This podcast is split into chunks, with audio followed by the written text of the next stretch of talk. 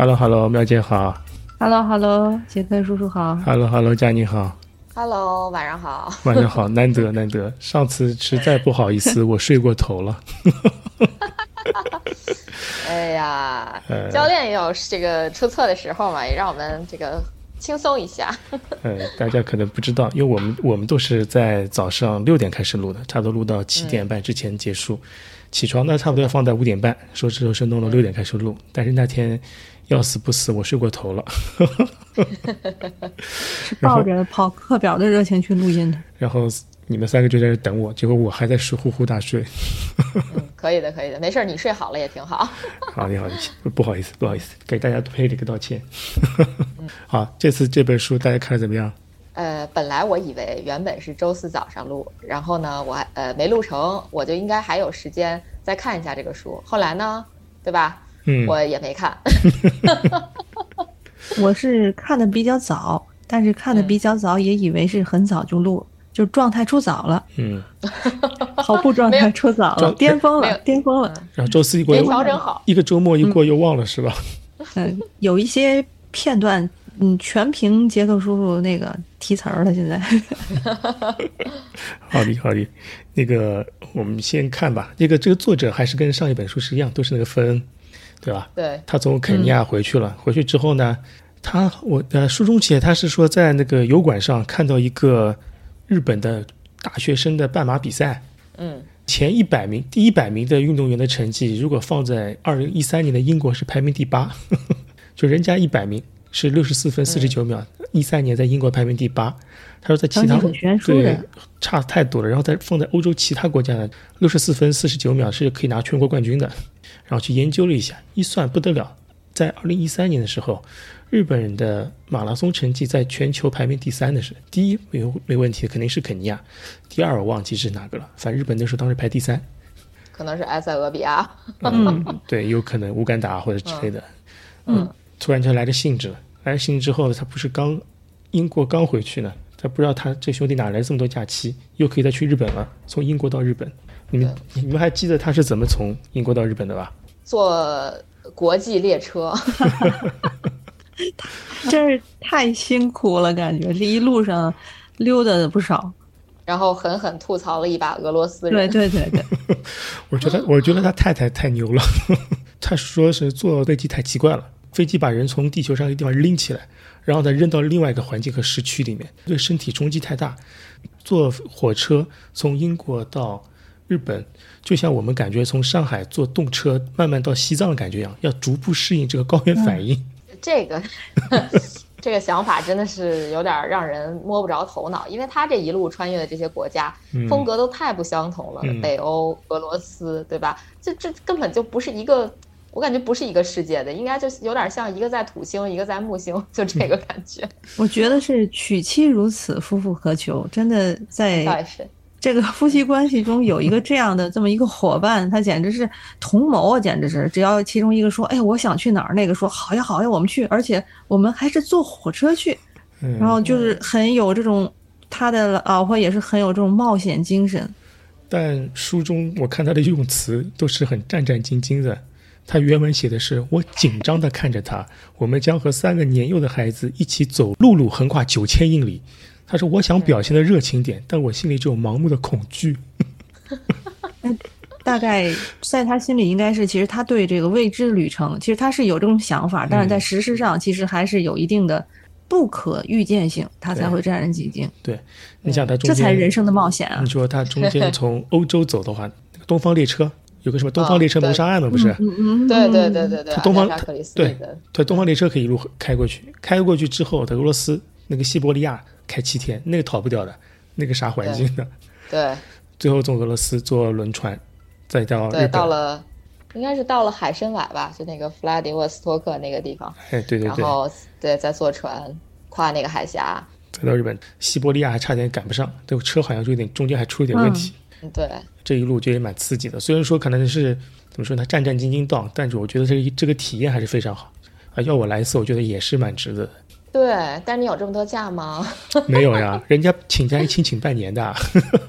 哎，我觉得应该是对他是不是有点像就咱们一直在说数字游民概念？哎就是人家可能对吧？就是他这个工作完全可以在线上完成，因为他应该是个作作家，或者说那种报纸给报纸写写论坛板块的那种。对，他是一个 freelance，他是一个自由撰稿人吧，对，不叫论坛，那个叫专栏。专栏专栏 专栏作家。佳宁没进来的时候，在跟杰克叔叔说，我说他真是一个呃带引号的假公济私的一个能手，因为他对就是工作之便，到处实现自己的梦想。他是爽翻了呀！日本待半年，嗯、在之前肯尼亚待半年，对吧？还搞个全马，还搞个全马破三，是吧？嗯，对，哎，肯尼亚待了三个月吧，好像没有半年那么久啊、嗯好像是三个月啊。啊，那我记可能我记错了，反正反这个待的我觉得也是蛮值得了，高原训练三个月。对，是的，太厉害了。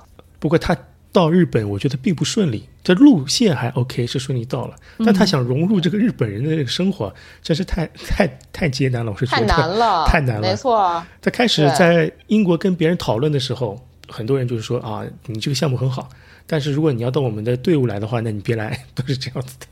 对，他在就是当时在嗯。肯尼亚的时候，一路都受到各种欢迎。他要去哪儿嗯，我们完全很欢迎他？对对对。，跟肯尼亚完全相反的，到日本就处处碰壁。对他就是觉得，他说日本，呃，别人跟他讲，包括他自己体验，都是就是感觉整个日本的环境大环境很封闭的，对任何一个地方都很封闭，都不太愿意接纳别人，就有点这保个感觉。守吧，这种对挺保守那种。嗯，跟肯尼亚他在肯尼亚当时的这种呃受到的待遇完全不一样，因为你看他去肯尼亚，他想跟高手这个高手跑个步，加入一下那个训练营，都非常 easy，就是很简单感觉打对吧？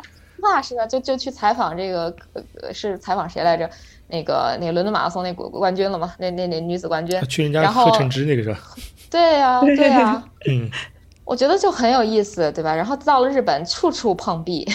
包括到后面他采访那个川川内的时候，也是被限制，就是你只能提什么什么问题，跟比赛有关，不能开其他。对对对，但我觉得这个处处碰壁，一方面是是怎么说呢？日本人的严谨，还有一点就是，我觉得他是他把自己认为是个集体，你是融不进去的。他接纳你，他不能代表这个集体来接纳你。他作为一个个人来说，而且我想，因为东西方毕竟有一些思维上的模式上的一种不同，所以他如果就是以他呃这种横跨，就是横跨了这个这个这个地球，从地球这边到地球那边，他以去面对这个就是肯尼亚那种状态那种。嗯，这种精神状态和他这种态度或者怎么样的，可能在东方他这种形式形式的方式，也许是吃不开的，就是东方人不太，也许不太喜欢他这种过于外露或怎么样，咱也不知道真的他的这种呃面对面的时候，他这种和人的交流方式，我觉得可能文化上有点差异。对啊，日本人的交流都是很婉转的嘛，很难直接的去说明一个含义。英国人吧，也不是英国人，欧美人的话，相对日本人来说是直接很多。日本人可能不见得能接受这种这种沟通方式吧。嗯，应该是。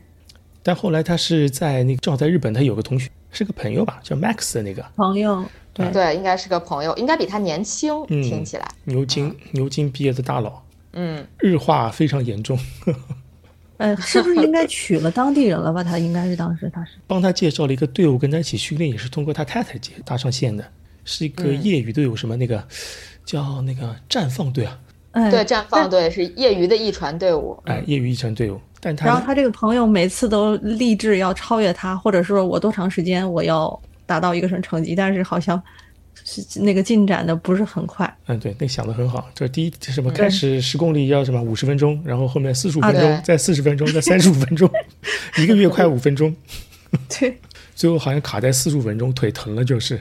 哎，嗯，不过他那个朋友也蛮有意思的，在呃就那个 Max，帮他嗯认识那个什么线斯啊，线斯是他那个绽放队的教练，教练，对，绽放队教练，当年好像是日本亚洲第四吧，好像是。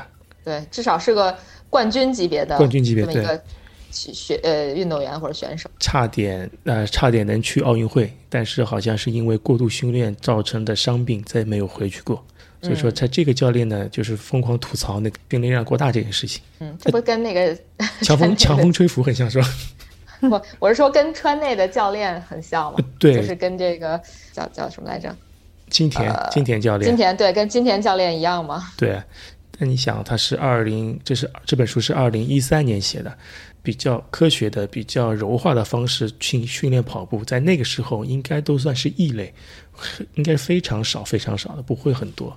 你说这个线丝算是一个，那个今天教练算一个，然后今天教练带出的川内优辉之后的训练方式也是跟他们差不多的，像川内优辉他的月跑量可能六百左右，一传队伍或者是企业队都是八百一千朝上的，对吧？都不都是不一样的训练方式，训练理念不一样，把休息还有对伤病的避免放的靠前一点。但我觉得这也是和日本人他们那种团体集体主义精神还是有关系的，大家一起练。我这集体里有二十个人，我只要出十个人，最后能比赛就行了。剩下人就是能拼就拼，拼不上拼不了就等等下一次。嗯，对的。我看看，我好像发现一件事情。嗯，我们聊这路上不是我们聊 我们聊这么久，书名没说。哦哦，哎呦哎呦，这巨大的问题。对对对，跑步锻造灵魂。中文那简体我说的对吗？对，简体翻译是跑步锻造灵魂。The way of runner，跑者之道啊，嗯，他一些跑跑者之道，对，进行过这么段时间的接触，半年接触，通过了解日本人和了解日本跑步文化，提炼出他自己对于日本人理解的跑步之道，最后还是迷上了一传这件事情。对。我最初看这本书，因为思颖给我推荐的。他说，如果想看一传相关的话，那你就去看这个《跑步锻造灵魂》，呃，就是这个中文翻译啊这本书。我说好，那我就去看一下。看完之后，觉得其实确实跟那个《跑出肯尼亚》一样啊，的确是可读性很强的一本书。就是你把它当小说读，你不能把它当一个知识性的东西去读，因为作者在里边表达了自己很多的见解。比如说，像他在跑出肯尼亚里边会去讲说，他去找哪个博士，然后知道了赤足跑步的这种方法，然后就一直在践行这个事儿，特别觉得这事儿特别牛。然后结果在这本书里，他又把这个观点又拿出来嚼了一遍。就说他在第一本书的时候，他没他没练成呀，他在这本书里练成了。嗯，对，练成了也是不是也是因为说后续还有什么嗯去。怎么接受了一些理疗，什么深层次的什么这个肌肉的激活，巴拉巴拉这些东西？哎，对对对，一个深层次激活，一个是这个，还有一个我我不知道他翻译对不对，还是他是做整骨了吗？他是在？哦，那不知道哎，这个好像也也有可能哎，就就这个翻译确实是有点推拿，应该是吧？估计就是推拿那个手法，或者是那些整骨，或者是肌肉的肌肉的那个矫正或者之类的。对，我对我觉得杰克叔说的可能对，因为日本人好像比较喜欢整骨这个东西，就不管是整容啊，整整容也有也是整骨，对对对，整骨，没错，就他那个日本那个让你变瘦，对对对对对，是吧？他那个日本人说，比如说什么小脸呀，或者说什么的，就是叫整骨，是吧？他们的那种小脸是整骨，嗯，对，就是美容方式，说让你的脸比如更对称呀，或者什么乱七八糟的这种啊，挺多的。我记得以前特别流行。那他反正是是的，他在里面跑的也不慢，十 K 好像跑到三十五，在琵琶湖那个接力里面还拿了一个很好的名次。在那段里面，他是体验了绑了那个缎带叫举啊，嗯，对对对对，绑这个举，然后自己跑跑了一段，前面后面都没有人，就体验了一下一把这种接力赛的乐趣。对对，哎呦，突然有一个有一个联想，嗯，就说在我们大家，比如说。跑一场比赛，然后之后有一个赛季，嗯，会把这个过程写出来。有的人当然写出来就像会会议纪要，有的人就写的像长篇小说，有的人写的像连载小说。那他就写成了一本书，像跑出肯尼亚，然后他就是自己如何通过自己的高原训练取得了一个破三。他这次又是体验了一个一传，他也是提高自己成绩，这也是他的赛季。其实，在这里边，我觉得我在读这个书的时候，我会。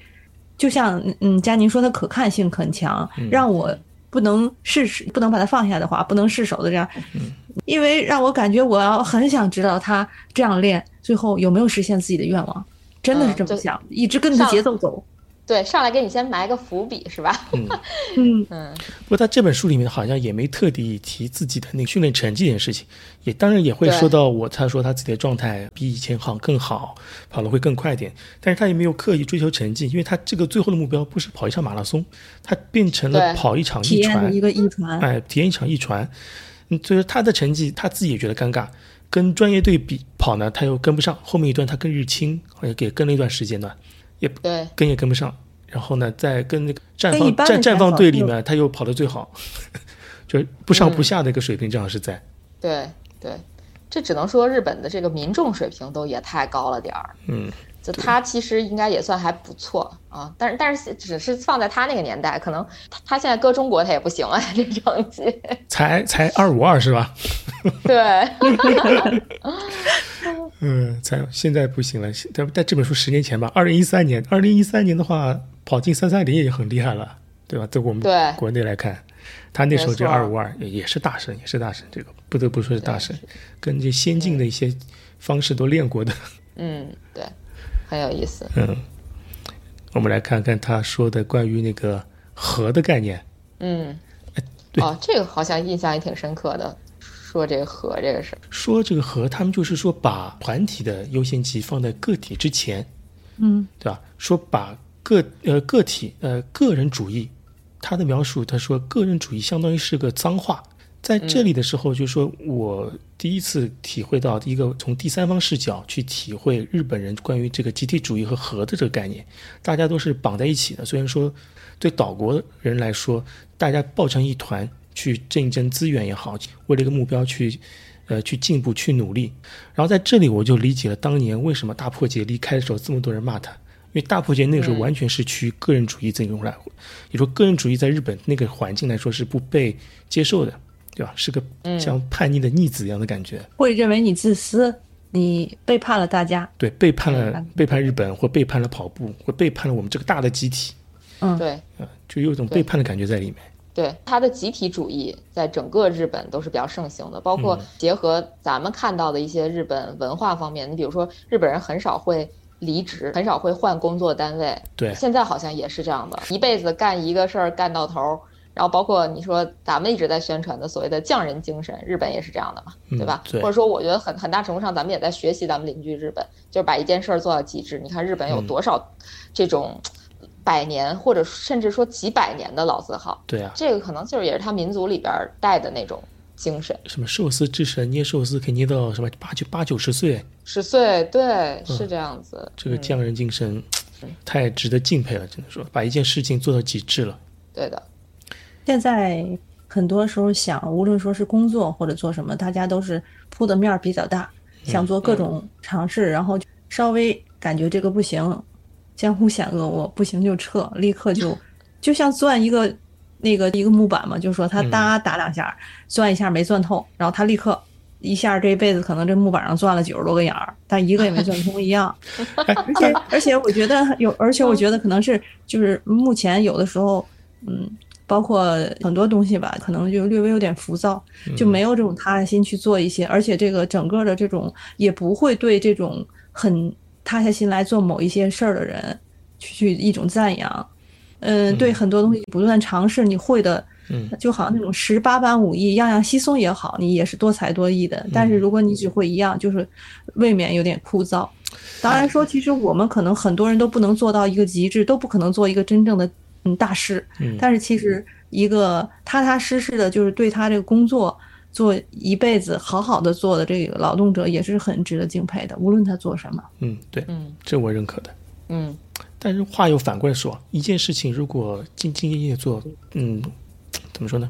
你如果是动脑筋做，可以把这事情做到极致，然后或者是说进行一些很难做不好。对进行一些创新，你可以在某个方面成为一个大家，对吧？但另外一方面说，如果就是说一件事情，可能我没有办法把它做到极致，但是我同时会做好多并行做很多事情，对吧？那但是这样的人的话，我觉得他是更有活力，嗯，对，对吧？各有各的好吧。嗯 各有各的好。哎呀，就像就像白天我像听梁文道那个说的一样的，他就你看又写专栏，又又落博客，又上电视节目，专栏同时接上十一个专栏，对吧？电视节目也接了很多很多，每天忙得脚不沾地，但是他还玩得很开心，对吧？嗯，但是我觉得这个是还是说他在做他喜欢的事儿。你像他就是文化圈子里边一个比较重要的符号嘛，对吧？他干的这些事儿，可能在很多做文化的人看来都是很喜欢、很想自己去做的。嗯那梁文道才做一个他比较喜欢的事儿，他能所有的所有的项目，就是并行的这些项目都可以全情的投入，也是一件好事儿。而且他其实在每其实他个领域做的不差。对，啊，对他并行，但是他每个领域做的都不差。对，做不差但。是就是他真是说，他并不是样样稀松，真正的是样样稀松是一点点皮毛。对，但是他的所以段段这两个其实并不矛盾太高了，哎，梁文道段位太高了。对，的确是段位太高了，高了必须得承认嗯啊。所以，所以咱们提到他能蹭点流量吗？不知道呀。这这期节目叫从跑步锻造灵魂聊到梁文道，可以就这么说。哎，好，要不我们简单的那个介绍一下一传吧。这样，你要不你来聊聊什么是一传？哎呦，这个要不推荐大家去听跑者日历的一期节目，专门讲香根遗传的。可以啊，我把这期放在 show note 里面。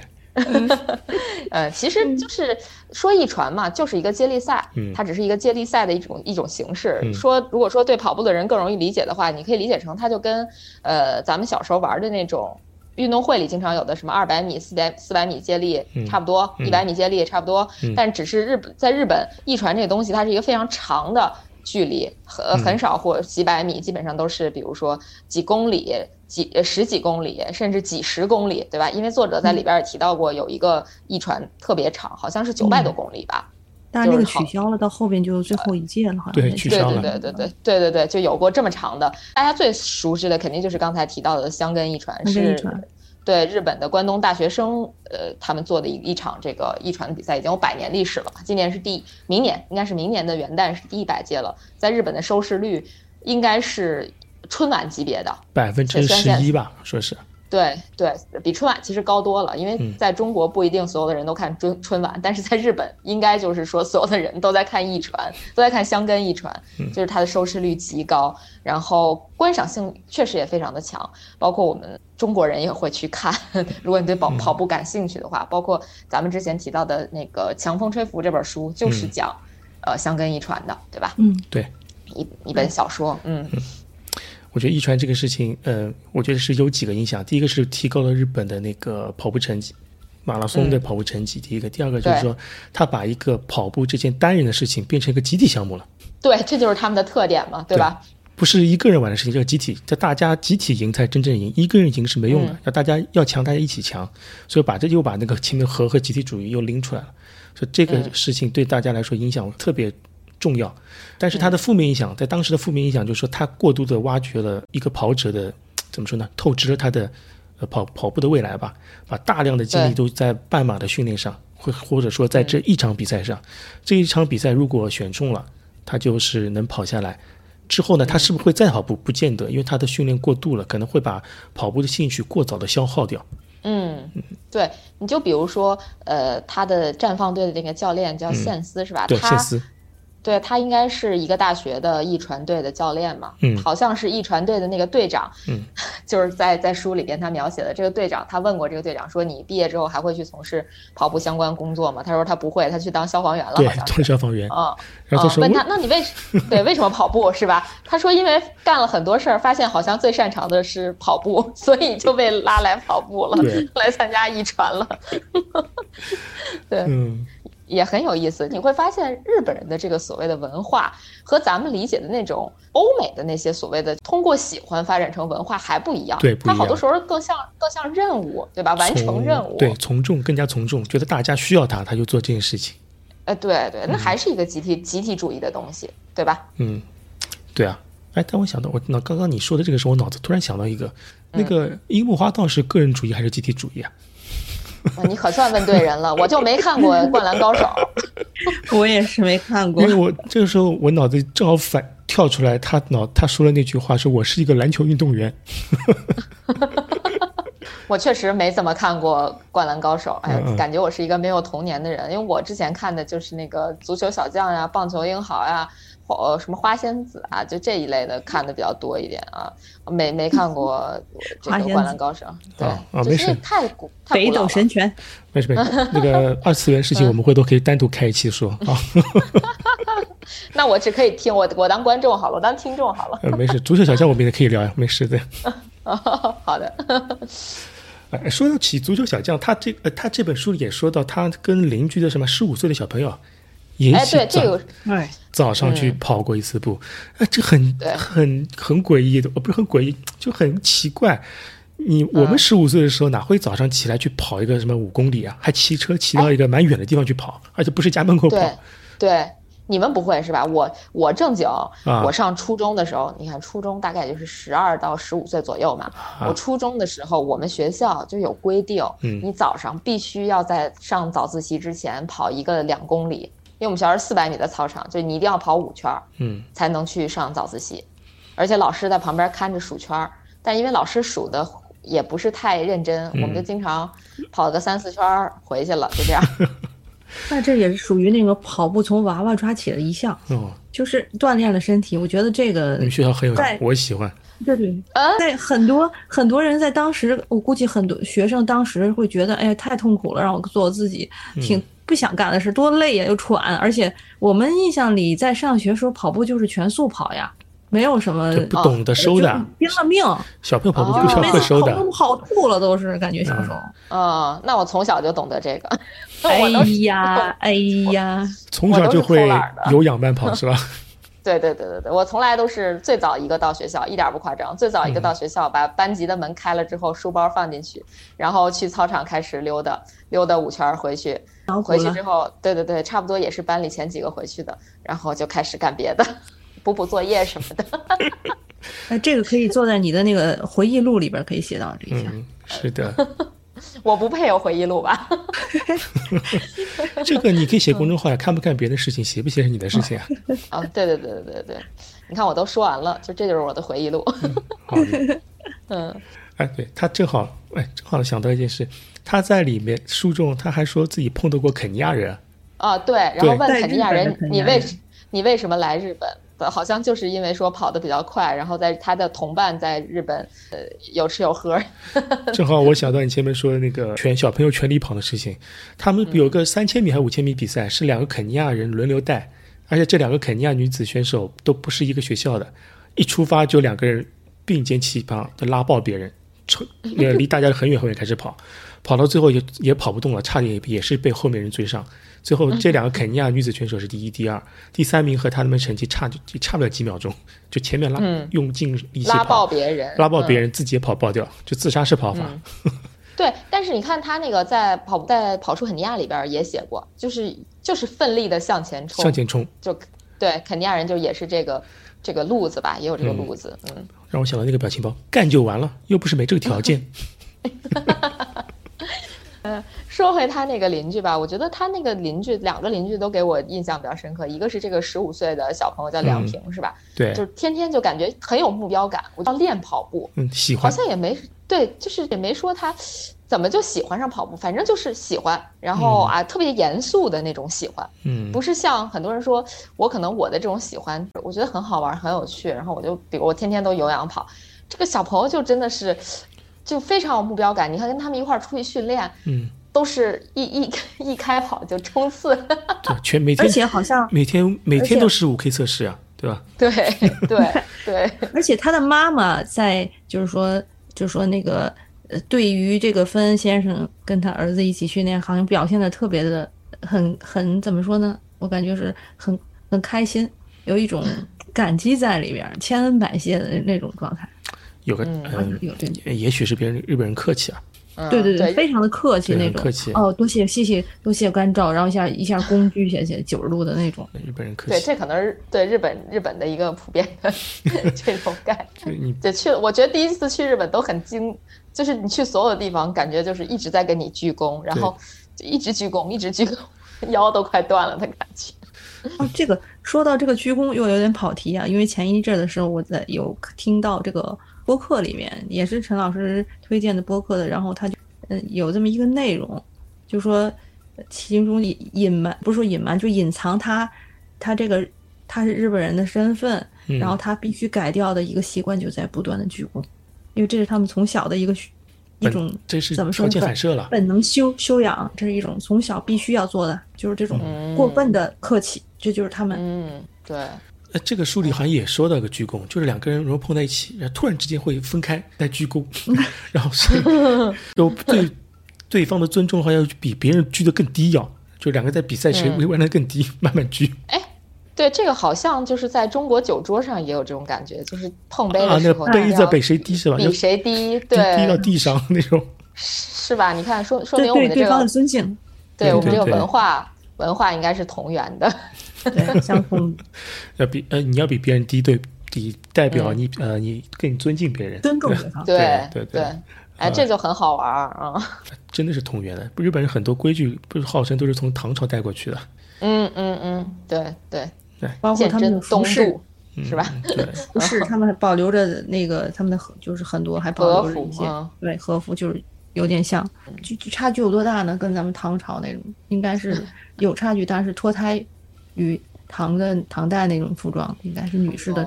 对对对，不过日本怎么说，学习能力还是很强的。如果知道自己的弱点的话，他们改得起来，真的也是非常快。对，是的。哎，就像我们前面 callback 前面说的那个过度训练那个事情，在这几年的话，我觉得他们应该过度训练这个事情应该是有所缓解的。你像这本书写是二零一三年，我们现在二零二三年，十年前了。十年，十年前了。那个时候，其实不要说十年前，五年前，经常有各种自媒体说。一传消耗了，就像我前面说的，消耗了年轻人的跑步的热情。之后呢，他不会跑得更多，也不会再跑全马这这类事情。但现，而且从这本书来说，日本人更看重的是一传，一传是放在第一位的，是因为集体项目是第一位的。关于跑马拉松这事情是放第二位的，或者是各种其他比赛，甚至奥运会都放在这个之后的事情。所以现在这两年的话，他们的全马成绩也是飞速提高。像今天中午看的，我们不是看的那个数据啊？数据对，跑进。资格那个奥运会资格，奥运会资格七十七十三人，肯尼亚肯尼亚是七十四人，仅次于肯尼亚。对，嗯，这已经很相当，他这个相当吓人了。等于说男子要跑到二零七以内是吧？呃，不没不是二零七，应该是呃二二零九三零吧，我记得是二零九三。女子是二二六啊？对，应该是啊，差不多。对，说这么多人已经跑进了，应该是对这种，就比如说对跑步的一种重视，然后他。比如说，他都是从小开始进行相关的比较专业的训练，然后整个在整个他日本整个国家里，对这个跑步上升到了一种，嗯，你你跑步是一个非常好的一件事情。比如说举举例子，你也可以进入这种企业团这种，所以就是大家。比如说，如果说肯尼亚人说为了这自己的这个衣食住行，比如他们去跑，他们也是全力的去奔跑，而且他们有这个特长。那我觉得在日本的话，有时候跑步可能也是代表一种荣誉，对他们来讲，他们也会换来很多很多的东西。嗯，对，对，这种文化，所以会造就他们会更从。整个社会在提起了重视以后，然后地位提高以后，那么各方面这种资源都向这倾斜，然后从小做起，那就很难。就这种会造成他们慢慢的一代一代的，经过十几年、呃几十年这样子的水平的提高，它并不是一朝一夕造成的。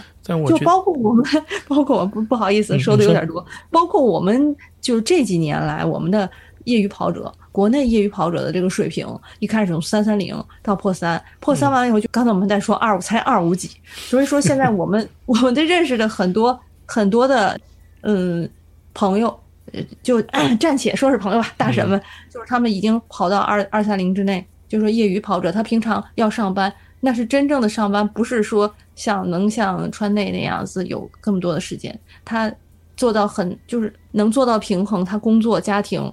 然后他运动不误，他也能跑到在二三零附近了，是这样子的，嗯，也很厉害的，也是因为这两年的整个的中国的马拉松的这个运动的兴起，这样子。是最近，嗯，对，现在的马拉松比赛，嗯，也许是我们都在跑步的关系，觉得这件事情，呃，好像被大家接受程度越更更高。但如果从另外可能局外人的眼看的话，可能还不见得，嗯。因为我们都是对说，经常会关注跑步的一些自媒体啊，一些信息啊，甚至订阅的公众号都是跑步相关比较多，觉得这方面在提高。但是从对更高方面讲，还真的不见得。在前面我们再说回日本，他的那个他的马拉松成绩的提高，我觉得他们是有很多的种子在的。他们这些种子就是这些一传选手，他们高中毕业，对，只要不伤，能进实业团，往马拉松方面发展，其实是相当快的。你说基本上人人都是。半马六十三分、六十二分都能跑得下来的人，对吧？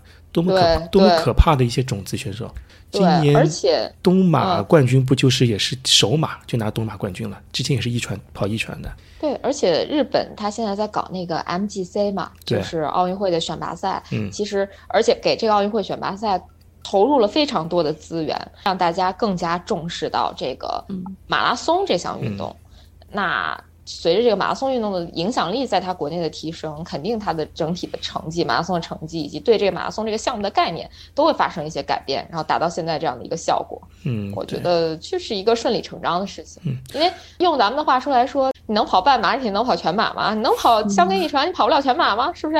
对，的确是你能跑香根一传，你不能搞个 MGC 啊？这个嗯，对啊，就是啊，对吧？一样的嘛，百分之十几的收视率。整个跑圈的，整个社社会的，他们整个的就是一个思想上的转变，嗯，才会造成现在就是说全马什么的成绩各方面也提升。你说七十三人达达标奥运，脑子我我脑子里就反反映出来是中国乒乓队啊。对对，有点这意思啊。他刚才刚才就是那个杰克叔说数据稍微有点有误啊，就是他的那个成绩达标人数应该日本是七十三，然后埃塞俄比亚是七十四，他跟埃塞俄比亚差。对，然后肯尼亚是远远领先的，一百十几好像是，对，一百一十一好像，啊，一百一十一，对对对，嗯，这是国内自媒体统计的一个数据，嗯，但是但是就是我们上次在说这个跑出肯尼亚，也在说从头到尾一直在就是讨论说这肯尼亚人跑得快是不是有这种基因，就是就算是你否定了一切，但你不得不说他们这种肌肉，就说他们身体的。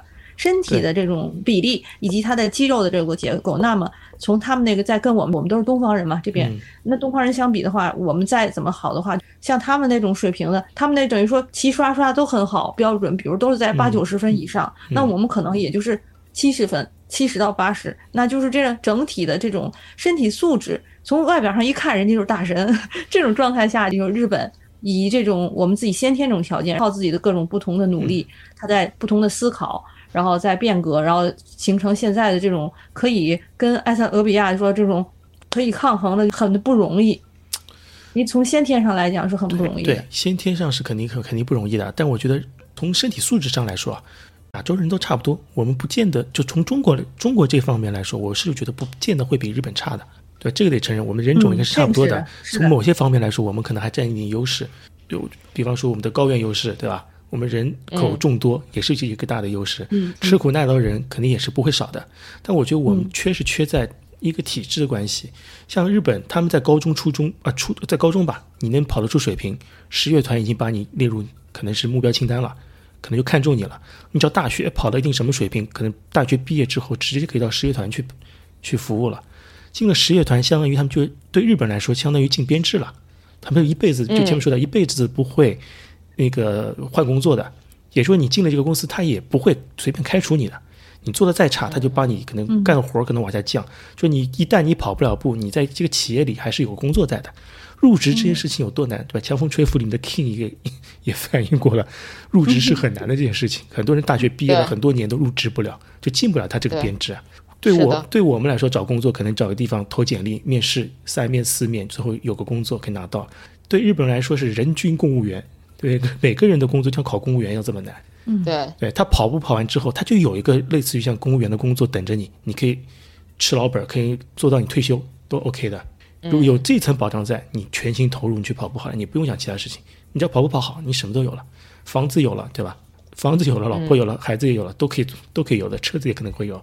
你而且你只要跑进去，你只要进事业团就行了，不见得你要跑进奥运会啊什么的。但是你有更好的目标，但是会争取到更好的生活，对吧？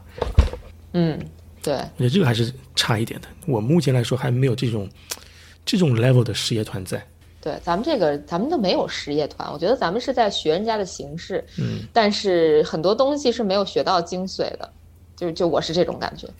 我说的可能不对啊，因为我也确实没在这这种地方深入了解过，就是只是看表象，我觉得差距还是蛮大的。几年前不见，现在我们觉得很最接近实业团的组织，可能就是一居了。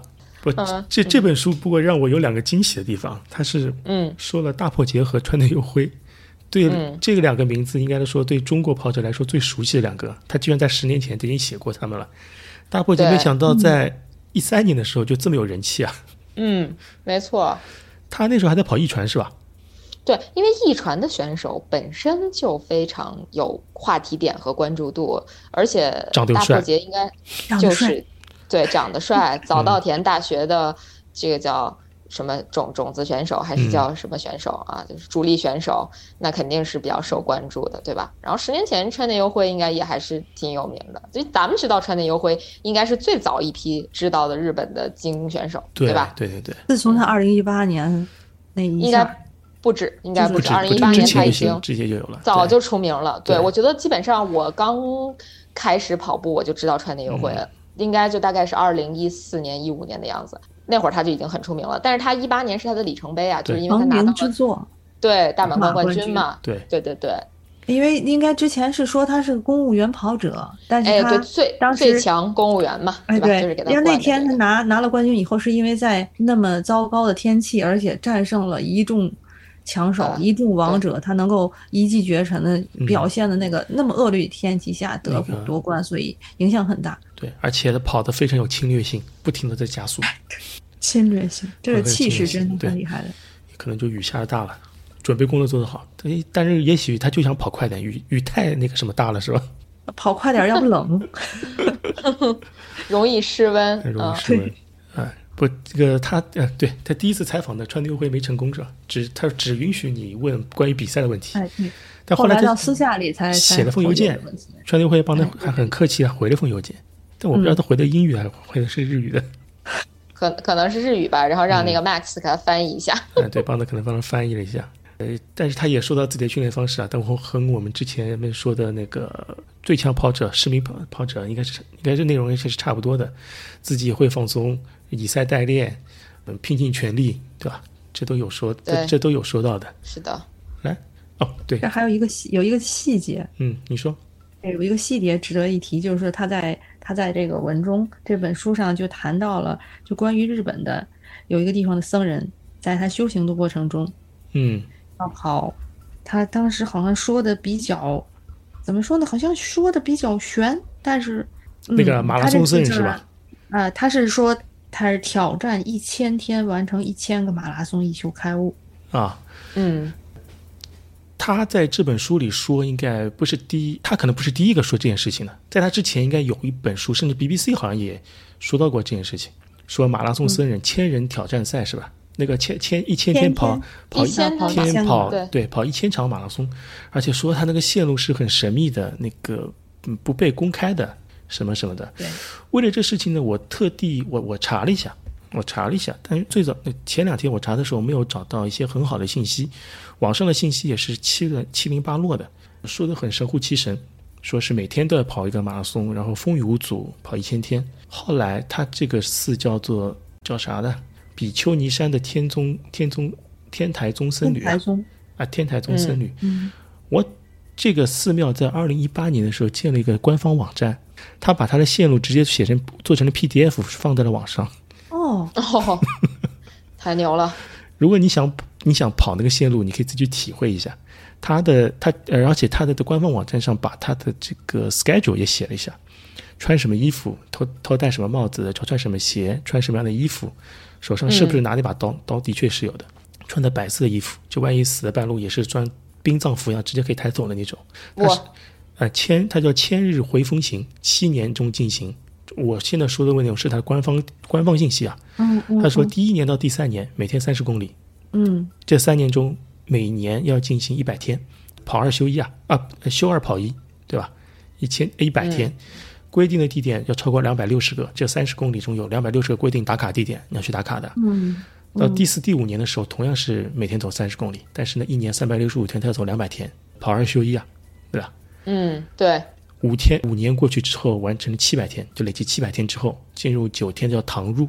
这期间呢是禁食、禁水、不睡觉、不躺下，火，持续念那个叫叫不动真言，嗯持续念经，念九天经，念真的可以念的人精神恍惚吧。但是这精神恍惚是我说的，他原文就是说念真言。他说，然后在第六年的时候呢，他除了之前的那个行程之外，还增加了往返京都的赤山禅寺，每天六十，每天的行程是六十公里。然后哦，第六年又是一百天，又是休二跑一，但是要每天是六十公里。到第七年，第七年也要进行两百天，这两百天分分两个分两个 part 一和 part two。part 一的是前一百天叫京都大回，在除了在在叫比瑞山山中走三十公里之外，还要从赤赤山残院到京都市内的朝圣，全长八十四公里，就每天就一百天，每天八十四公里，走一百天。后面一百天呢，他还是回到了比瑞山山中，就回到了第一个 round，就每天三十公里，走一百天，完成行程。这是他官方文中说的很淡淡的写了这么些字，但但我觉得他有些仪式或者一些细节的东西他都没写，他只是把走嗯还有那个念经这个写上来，其他的都没有多写。首首先，第一，他是不会把他这个修行的很多的东西，因为很多都是不传不传之秘，他会这样公开，这对是第一。第二就是真正能够完成的这个的呃不是很多，应该在上面是说过，对，不多是吧？对，在书里已经说完成的，所以因为他如果他要是圆满了他这次修行的话，他会赋予他一个一个称号。嗯，然后呢，但是呢，就是在他里面也说，对对这些夺得这个啊不是获得这些荣誉这个称称号的这个嗯。僧侣、这些师傅来讲，这些修行其实也是刚刚开始。以前怎么样，现在还是怎么对样？这个网站链接我回头放到 show note 吧，包括他两个 PDF，、好呀，好呀，嗯，可以走一走打打卡，三十公里和嗯。八十四公里两条线路，嗯，根据根据能力自选，再说这个关于它这个流程，还有它这个，嗯，这个路程的长短、距离的时候，就突然想到，这关于越野、越野跑这些，就是你如果跑到百公里，先比如说五十公里、七十公里、一百一百公里、一百，比如说一百零几，然后跑到比如说一百六十八，就是一百英里吧，一百六十八，包括嗯后边的三百三，后面是八百六十二，你跑这些。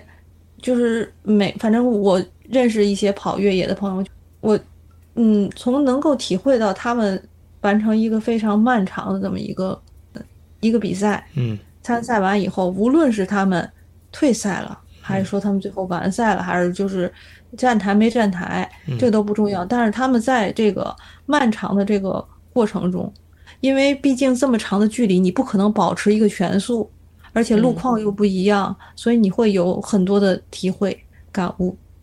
当你一个人在这个路上的时候，或者你遇到一些身体上的状态，或者你和别人同结伴同行的时候，嗯。都会有各种各样的感悟。所以由此突然从他这个修行这个方式想到这个越野，然后又返回来去想，那么这个师傅们他在做这个修行的过程中，他也是肯定是对从这样的一个看似单调又挑战自己身体极限的这么一个运动中，嗯或者一个形式中，他取得了一些升华。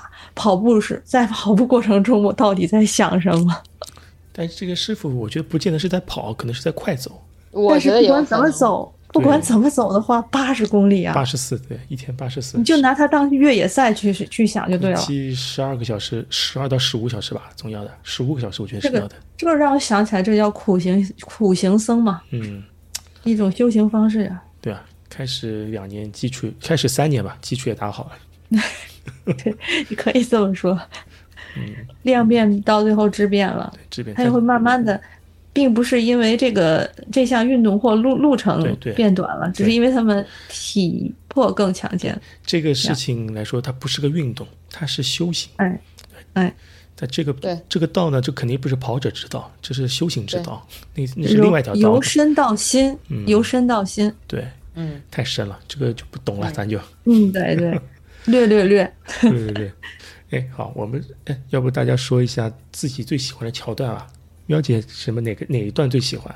嗯，怎么说呢？我没有嗯桥段啊，其实挺搞笑的。其实我觉得他一开始的时候就写他看第一次接触接触到一传，嗯就写到他自己在参加的那个，因为新年嘛，嗯新年然后和大家一起呃狂欢，嗯，然后喝酒。他在在当时那个仪式应该是裸奔是吧？他们而且基本上快光猪跑了那种状态，而且他在报纸上看到自己很明确的看到了自己，是因为他背上有字写的字，嗯就是呃看到了怎么说呢，就是一个他是一个西方人啊、欧美人，欧我怎么说来着？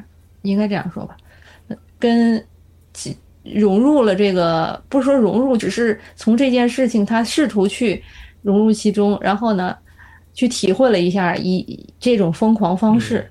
当时他看到这个的时候，挺有趣儿的，我是觉得。嗯这个点，这是他这个让我感觉一个点。另外，嗯，他在日本试图去能够像在肯尼亚一样说，哎呀，我能跟你们训个练吧，但是处处碰壁，从中呢看到了呃一个东西方文化的差异，还有另外一个就日本的文化，在至少在这个跑步文化上，就是我觉得是一个一个保守的一个状态，就当时能感觉到。另外的是呢，就是就像我刚才嗯、呃开头时候跟大伙儿一块儿讨论那样，觉得他的一个赛季，就是他的比赛的赛季，他的小作文儿变成了一本书。我们就是从之前的那一本书《跑出肯尼亚》，然后到到这本《跑步锻造灵魂》，就是又一次看到了我们可爱的芬先生，就是拖家带口，嗯嗯，左手拉着老婆，然后估计身上背着孩子这种状态，就 是两两个姑娘家里，对，一个儿子，这个是五口之家，还是个大家庭了，然后就是风风火火投入的，充满了热情的投入的另外的这么一个。新的征程，对于他个人来讲，他是一个，嗯，他做的这每一本书嘛，后边还有都体会的不同的跑步文化，从中呢，假公济私，双引号假公济私，完，呃，对，完美了他自己的一个梦想，因为他是一个热爱跑步的人，所以他就通过他这个，嗯，体会不同的跑步文化，顺便给自己 P 个 B 啊，破个三啊，还有一个就是，就像他这本书，他一定要。呃，参加一个艺传没参加了，自自己最后想自己我一定要组个队儿，到最后最后，然后还因为天气一开始没成功，当然说最后他成功了，嗯，就是说，嗯，实现了自己个人跑步的这么一个梦想的一个过程，就是我看到的这个，然后我也很期待他之之后边的一些表现。这就是我的看这本书的这种感觉。嗯，好，你把这本书都说了一遍。好的，又来了，又来了。啊，佳妮呢？我不光是看了一遍，还把还回顾了一遍。嗯，是的呀。佳妮觉得哪 哪个桥段特别有意思啊？呃，我看到的算是有感触的吧，应该大概有三点。第一个是他住在京都旁边，有一个邻居非常神奇，就是那个会应该算是会英语会。对惠子就非常非常神奇的一个邻居，比如说他无意间买了什么一箱子扇贝还是什么的，然后直接邻居就拿走替他消化掉了，因为他不知道怎么吃怎么保存嘛。对，那这就很好笑，而且这个这个邻居不是那种说很为难，是很高兴的拿走了，然后还说孩子们很喜欢，然后帮他还干了很多其他事儿嘛，就是这只是其中一点。啊，我觉得就是你，你不感觉他走出肯尼亚那本书里边，跑出肯尼亚那本书里边，也也有人去帮他干一些脏活累活吧，算是帮他解决问题，对吧？还是有的。对他运气怎么这么好呢？我怎么就遇不到呢？对吧？这这是第一点。然后第二点是他也在这个书里边提到了关于吃的一些问题，比如说他说，他们运动的人要吃纳豆啊，这也呼应了跑出肯尼亚那本书，他们吃那个。那个东西叫啥又给忘了，就是 在肯尼亚吃那个，对玉米饼什么什么梨那个放在汤里边，对对对，吃那玩意儿啊，他也描写了日本的这种吃嘛，然后我就想起来，我们以前管一个日本的精英选手叫味增汤选手，就是那个人是 就叫神野大地，他就在。呃，大家问他这个成功的秘诀，他他也是一传出来的选手，是是第几代木山神吧？嗯，就是跑五区的那种冠军选手吧。哥们儿就说，反正我这跑比赛的时候都爱喝点什么味增汤之类的啊，就挺挺好玩的。你看日本这个东西，什么纳豆啊、味增汤啊，这这个都是很就在咱们餐桌上是没有见到过的这种食物吧？啊，也也可能在我们觉得这些食物都有点太素了，感觉会有营养吗？大家会这样想？哎呀，这怎么就是好像。没有吃大餐的感觉，就是我们有时候会这样想，纳豆这类的东西，豆制品，对他们那个发酵食品比较多，吃豆挺多的，对，豆制品也挺多的，对，所以不容易胖嘛。但是他说是，他也说了，他说好像日本的甜食，我记得好像说甜食也特别甜，就是没有是怎么说呢？齁甜齁甜是吧？对对对对对，他提到这个，这个其实我是没有感受到的，就他说便利店的那些好像，他好像也说到在日本吃瘦了，嗯，对对。